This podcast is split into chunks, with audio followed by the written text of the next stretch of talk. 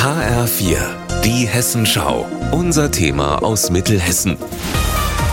Mit Marc Klug. Guten Tag. Und ich laufe heute durch das Maislabyrinth in Lich-Eberstadt. Seit jetzt schon 20 Jahren baut die Familie Weisel hier alle zwei Jahre auf ihrem Gelände ein großes Labyrinth auf. Aus großen, grünen Maispflanzen, an denen ich mich jetzt schon seit mehreren Minuten vorbeischlängel. Eigentlich geht es ja erst morgen los mit der Öffnung, aber ich bin heute schon mit Jonas Weisel verabredet. Er hat mir gesagt, er wartet etwas weiter vorne im Labyrinth und tatsächlich, wenn ich jetzt noch einmal rechts gehe, dann sehe ich ihn auch schon. Hallo Jonas. Hi. Wichtigste Frage zuerst, was habt ihr euch fürs Jubiläum Besonderes vorgenommen?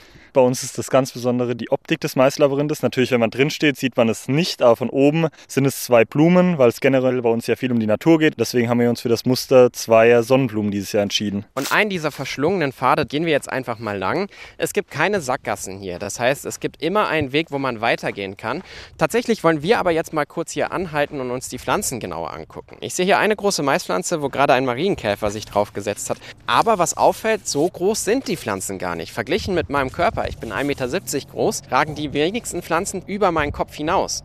Woran liegt das? Das ist der Witterung dieses Jahr geschuldet. Der Mais ist jetzt vielleicht so um die zwei Meter, aber leider nicht so hoch wie sonst, aber es passt, denke ich, für alle. Bis zum 1. Oktober hat das Maislabyrinth hier geöffnet. Außer montags und dienstags, da ist Ruhetag. Trotzdem ist das natürlich eine Menge Aufwand, der dahinter steckt, gerade für so eine Familie, die noch einen Bauernhof zu managen hat. Da stellt sich die Frage, Jonas, warum macht ihr das überhaupt? Es ist einfach schön, auch den Leuten die Landwirtschaft und die Natur hier ein bisschen näher zu bringen. Das ist einfach für die Region gut und die Leute haben ihren Spaß auch noch dabei. Da vorne steht eine Aussichtsplattform und die wollen wir jetzt auch nochmal hochgehen. Hier ist eine Leiter, die kann man langgehen und man kann sich an der Seite auch festhalten. Achtung nur für Leute, die größer sind als ich, den Kopf ein bisschen einziehen.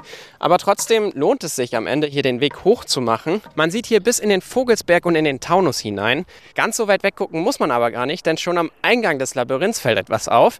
Ein Abenteuerspielplatz. Was steckt da denn dahinter? Da haben wir auch ein großes Maisbad, kann man sich vorstellen wie ein Bällebad. Da haben wir sieben Tonnen Mais drin, wo die Kinder sich einfach reinlegen können. Die Eltern können entspannt einen Cappuccino oder ein Eis essen. Unser Nachbar macht Bauernhofeis aus eigener Milch. Hier soll es auch Mais-Spezialitäten zu kosten geben und deswegen gönne ich mir hier noch einen kurzen Moment auf der Aussichtsplattform und dann gehe ich mit großem Hunger durch das Maislabyrinth zurück. Aus Lich-Eberstadt, Marc Klug.